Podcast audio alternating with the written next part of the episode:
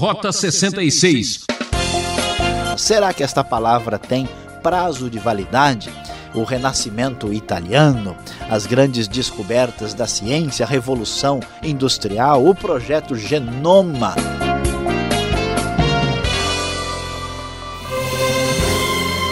É, você está sintonizado no programa Rota 66 que começa agora. Estamos na etapa da série Salmos, reta final. Hoje o professor Luiz Saião fala sobre a importância da Bíblia com o tema Minha Palavra Basta. É o capítulo mais longo de todo o livro sagrado. Isso mesmo. Salmo 119, aonde o salmista deseja uma vida para o fim de obedecer a palavra de Deus e obedecer a palavra de Deus a fim de ter uma vida pura. Será que tem gente que conseguiu decorar mil versículos? Cuidado, é como disse Moody, o grande evangelista do século XIX. A Bíblia não nos foi dada para aumentar nosso conhecimento, mas para mudar nossa vida. Aqui é Beltrão e juntos vamos para mais essa aula. Fique ligado. Rota 66, caminhando pelas poesias do Saltério Hebraico. E hoje, em nosso estudo do livro de Salmos, chegamos ao Salmo 119. O tema de nossa reflexão será Minha Palavra Basta. Como é bem conhecido daqueles que leem as Escrituras, o Salmo 119 é o maior capítulo da Bíblia é um salmo com 176 versículos. Já lemos há pouco o Salmo 117 com apenas dois versículos, o menor do saltério, e agora estamos diante do maior capítulo bíblico. E este salmo, a semelhança de diversos outros capítulos das Escrituras, especialmente poéticos, é organizado numa espécie de uh, relação com o abecedário hebraico, uma organização desde a primeira letra até a última letra do alfabeto hebraico. Por isso, quando abrimos a Bíblia, encontramos logo no início Aleph, e assim por diante, o texto prossegue de oito em oito versículos, dizendo as outras letras Beit, Gimel, Dalet, uh, e assim até o Tav, a letra final do alfabeto hebraico. Este salmo é especialmente importante porque é dedicado às escrituras, à palavra divina ou à lei do Senhor. Há pelo menos dez sinônimos no salmo para se referir às Escrituras. Por isso, este salmo vai nos mostrar a grande verdade de que, como o Senhor tem dito através da mensagem bíblica, a minha palavra basta. Vamos uh, observar as principais uh, palavras sobre a palavra divina que aparecem no Salmo 119. Conforme a nova versão internacional da Bíblia, uh, o salmo começa no primeiro versículo dizendo: Como são felizes os que andam em caminhos irrepreensíveis, que vivem conforme a lei do Senhor como são felizes os que obedecem aos seus estatutos e de todo o coração o buscam. A palavra divina é observada como uma diretriz para a vida. Nós sabemos que o ser humano não tendo diretrizes claras e objetivas, tem a sua vida marcada por confusão e caos. Hoje já temos percebido, não só pelos estudos religiosos, mas também psicológicos e sociológicos, que é necessário uh, estabelecer limites para a vida. Esses limites nos ajudam em nosso processo de, inclusive, consciência de quem nós somos, da nossa relação com a sociedade e até a formação do nosso próprio ego. E aqui nós vamos observar no Salmo 119 o papel das Escrituras, da palavra divina, da orientação, do limite e do prazer que Deus nos concede pela Sua palavra em nossa vida. Vimos que aqueles que andam conforme a lei do Senhor e que obedecem, que buscam, são felizes, são bem-aventurados, são pessoas, vamos assim dizer, bem-sucedidas.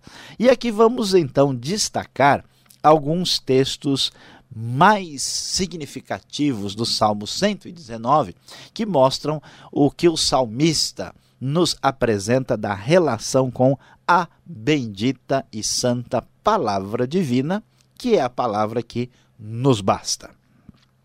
O verso 9 nos diz: Como pode o jovem manter pura a sua conduta?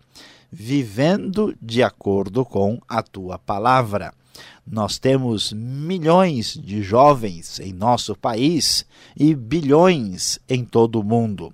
E um dos desafios para a juventude, no vigor da força física, é exatamente não deixar-se influenciar por caminhos perigosos que trazem desgraça, morte e sofrimento nós temos a sexualidade desenfreada, o universo das drogas, o mundo do crime, tantas outras possibilidades negativas.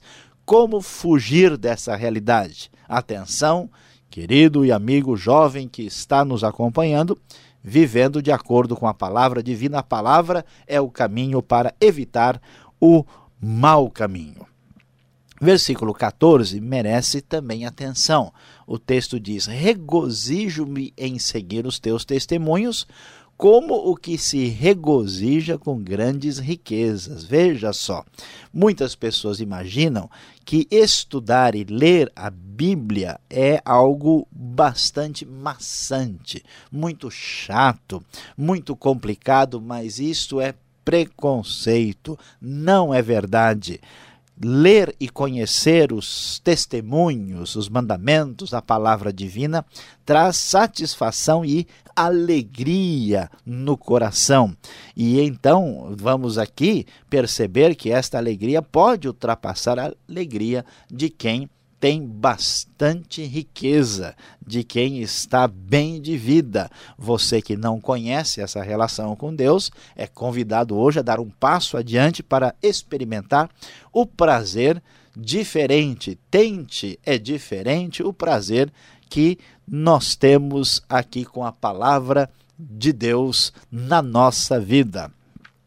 O verso 32 afirma com clareza, conforme a NVI, corro pelo caminho que os teus mandamentos apontam, pois me deste maior entendimento. Veja só que coisa interessante o que o texto nos apresenta aqui. A ideia de que o entendimento é conseguido pelas Escrituras. Isso está bem de acordo com o texto do versículo 97 a 100, que diz: Como eu amo a tua lei e medito nela o dia inteiro. Os teus mandamentos me tornam mais sábio que os meus inimigos, mas porquanto estão sempre comigo. Tenho mais discernimento que todos os meus mestres, pois medito nos teus testemunhos. Tenho mais entendimento que os anciãos, pois obedeço aos teus preceitos, ou seja, Conhecer as Escrituras significa ter entendimento e sabedoria. Todo mundo sabe, quem trabalha numa profissão, quem está estudando, que você precisa de descobrir os macetes da vida. Você precisa descobrir o jeito de resolver certas coisas. A diferença está no detalhe, não simplesmente no conhecimento geral sobre a realidade. Quem conhece as Escrituras vai entender os detalhes do relacionamento humano, os detalhes da relação com a sociedade, do relacionamento com Deus. Para ter entendimento mais do que os mais sábios, é preciso dar ouvidos às Escrituras. E o texto do Salmo 119 tem outras coisas que nos servem de orientação. O verso 43 e 44 diz: Jamais tires da minha boca a palavra da verdade, pois nas tuas ordenanças coloquei a minha esperança. Obedecerei constantemente a tua lei para todo sempre. Esta palavra divina é a fonte de esperança da vida. A sociedade de hoje sofre por não ter direcionamento, por não ter ponto norte ou norteador. Aqui nós vemos as Escrituras como a referência da esperança que nos leva à obediência necessária.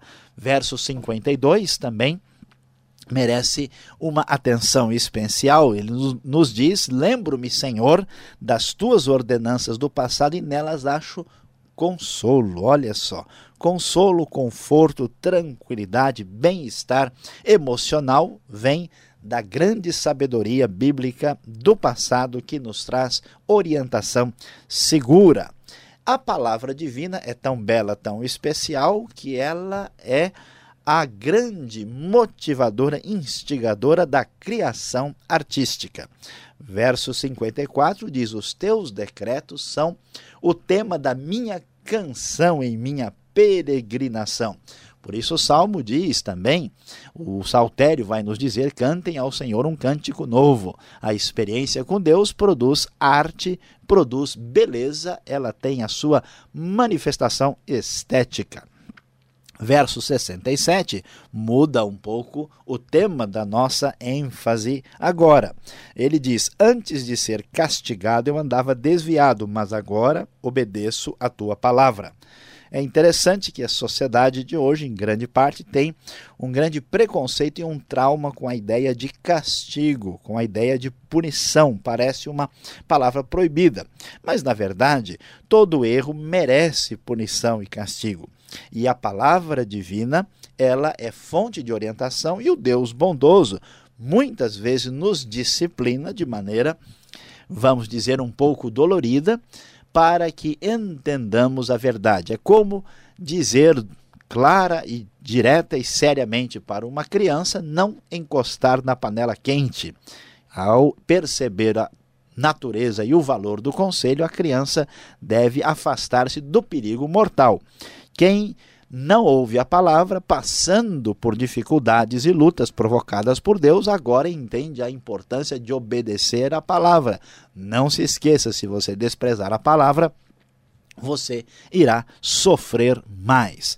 Até quando podemos confiar nesta palavra? Será que esta palavra tem prazo de validade, o renascimento italiano, as grandes descobertas da ciência, a revolução industrial, o projeto Genoma, o grande avanço da astrofísica poderão pôr um ponto final nas escrituras dizendo, olha, aqui está o texto com prazo de validade vencido.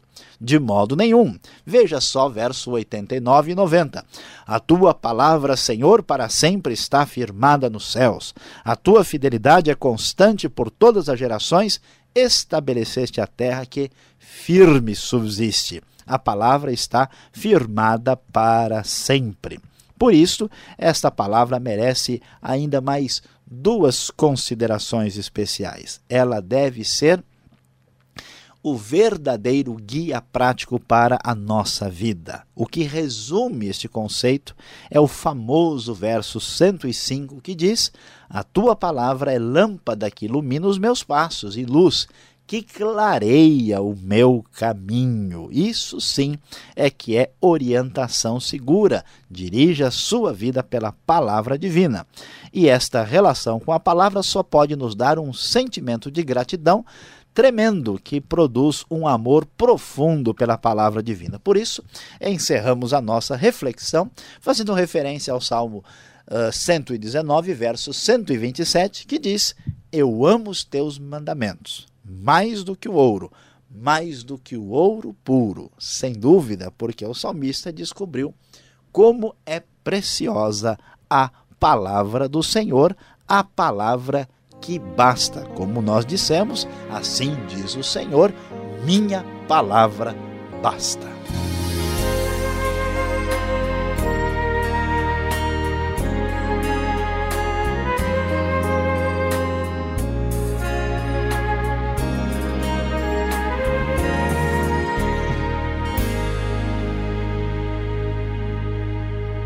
Rota 66, o caminho para entender o ensino teológico dos 66 livros da Bíblia, é o programa que você acompanha.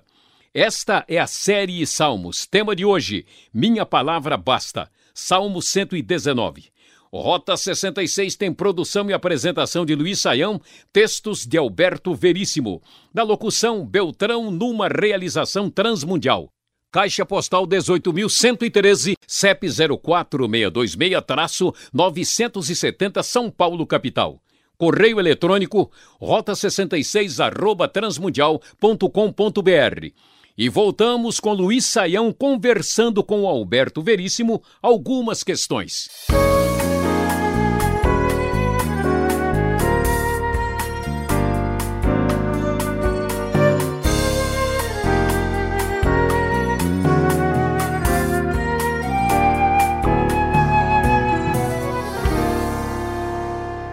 Você está acompanhando Rota 66? Agora é a vez das perguntas e as respostas com o professor Luiz Saião. Salmo 119 aparece aqui na nossa rota, no nosso caminho. Professor, eu não tentei decorar esse salmo e o versículo que eu mais conheço é o 105, a lâmpada para os meus pés. Mas por que Deus revela então a sua vontade por meio de palavras colocadas aqui pelo salmista? Pois é, pastor Alberto, isso é uma coisa muito interessante porque nós temos diversas maneiras de comunicar ideias através da história humana. Deus poderia ter mandado uma música ao mundo, poderia ter mandado um livro de gravuras ao mundo, mas ele resolveu mandar um livro de palavras ao mundo. Talvez uma das razões principais, além da palavra ser a comunicação mais básica, a palavra ser o que realmente nos une às outras pessoas e estabelece a verdadeira comunicação com a sociedade, as palavras elas nos permitem é, reagir à comunicação de maneira diferente. Quando a gente ouve a palavra, a gente se torna um sujeito pensante. Nós é, acabamos tendo uma atitude de alguém que eh, desenvolve a sua imaginação, a sua criatividade.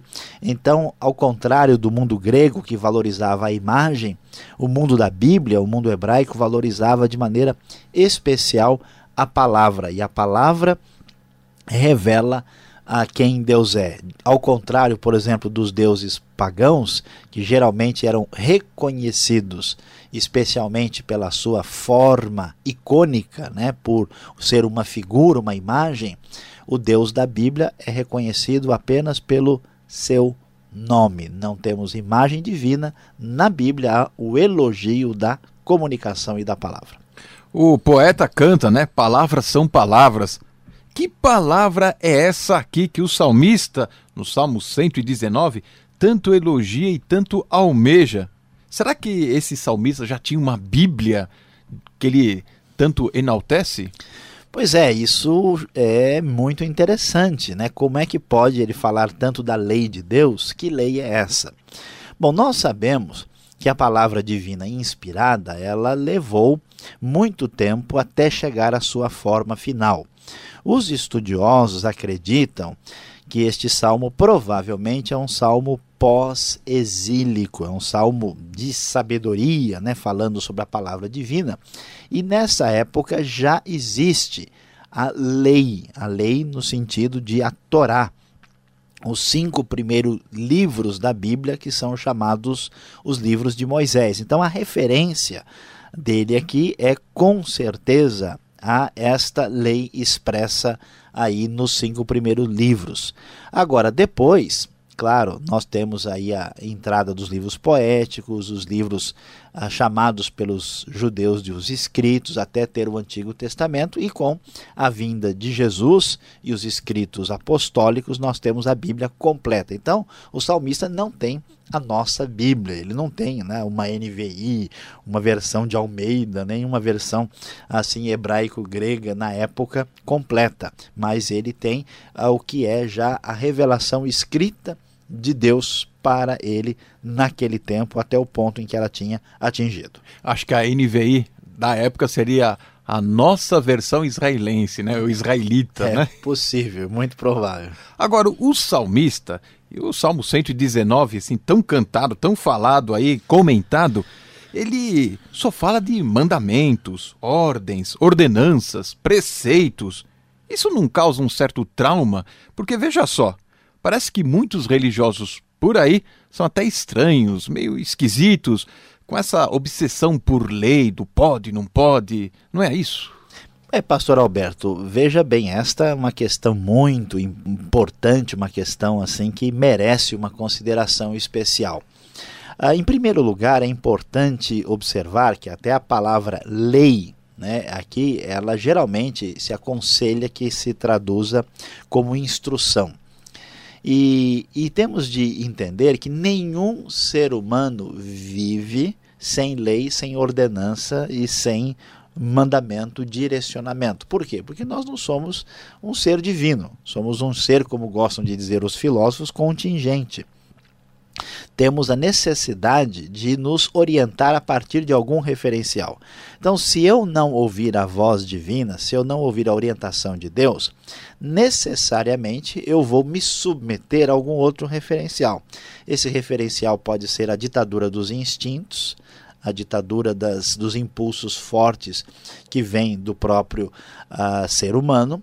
Este outro referencial pode ser a moda da sociedade, os costumes do momento. Esse outro referencial pode ser um, uma outra fonte de orientação. Então, não há como não seguir algum tipo de lei e orientação. A questão não é essa. A questão é que tipo de orientação de lei eu devo seguir. Agora, é verdade que muitas pessoas se apegam à lei divina, à orientação divina, de maneira estranha e diferente do que a Bíblia pretende uh, que nós venhamos a fazer. Eu gosto de dizer isso né, e brincar, e é fato, Deus nos chamou para sermos diferentes, mas alguns de nós preferem, eh, preferem ser esquisitos. Né? Então, o problema é quando a pessoa entende entende que só existe lei e mandamento na Bíblia. E entende esse mandamento como uma coisa forçada, como uma coisa obriga obrigatória, como uma coisa feita assim de fora para dentro, sem entender a verdadeira função disso. Então nós temos aí uma experiência traumática com algumas pessoas religiosas, porque esta experiência ela é desequilibrada, não entende a função da lei, a experiência de satisfação com Deus, a vida a, adequada com Deus. Então, isso é que causa toda essa problemática desnecessária. Agora, o salmista, ele busca como o seu maior desejo prazeres, alegrias, que parece que a palavra vai preencher esse vazio uh, no seu interior. Como é que pode, então, a lei divina dar alegria, prazer? Pois é, pastor Alberto, infelizmente a palavra prazer, em grande parte do nosso contexto hoje, está mal, uh, vamos dizer, aplicada. Só se entende prazer, assim, de maneira mais popular, como um prazer imediato e geralmente uh, um prazer físico. Mas veja bem, quando você estuda para uma prova e você faz tudo direitinho, e você tira uma nota a, a elevada, quando você vai olhar e ver o bom resultado daquilo que você estudou, como você se aplicou, você sente uma grande satisfação nisso. Até os filósofos gregos da antiguidade diziam que contemplar uma verdade pura e absoluta produzia um prazer especial no coração e na alma. Assim como também nós fazemos um bom negócio, né, uma boa a escolha e vemos o resultado disso, puxa, olha, consegui. Da mesma forma como a palavra de Deus nos orienta corretamente e vemos o resultado dessa orientação, nós temos essa grande satisfação. E com o tempo, crescendo nesse, nessa satisfação ah, com a palavra divina, nós vamos descobrir que a maior fonte de alegria, e de satisfação na vida é o próprio Deus que nos preserva, nos dá vida e também nos perdoa e nos livra da nossa culpa e do nosso pecado. Obrigado, Sayão, por esses momentos. Você que está nos acompanhando, surpreendido por conhecer a palavra de Deus. Fique mais um pouco com a gente. O professor Luiz Saião tem uma palavra final para você.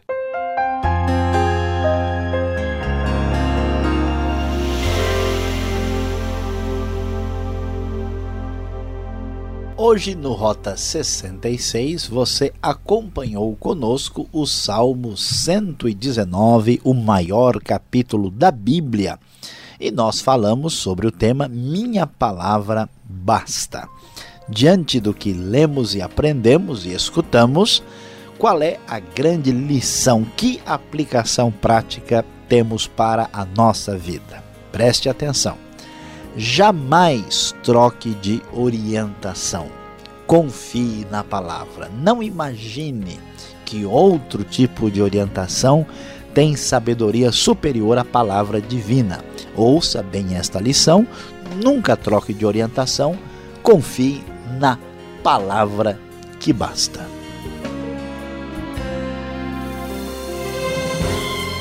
Terminamos mais um programa Rota 66, que volta com mais um estudo da série Salmos nesta sintonia e horário. E não esqueça, visite o site transmundial.com.br para conhecer mais esse ministério. Fique na paz do Senhor e até o próximo programa. Tchau.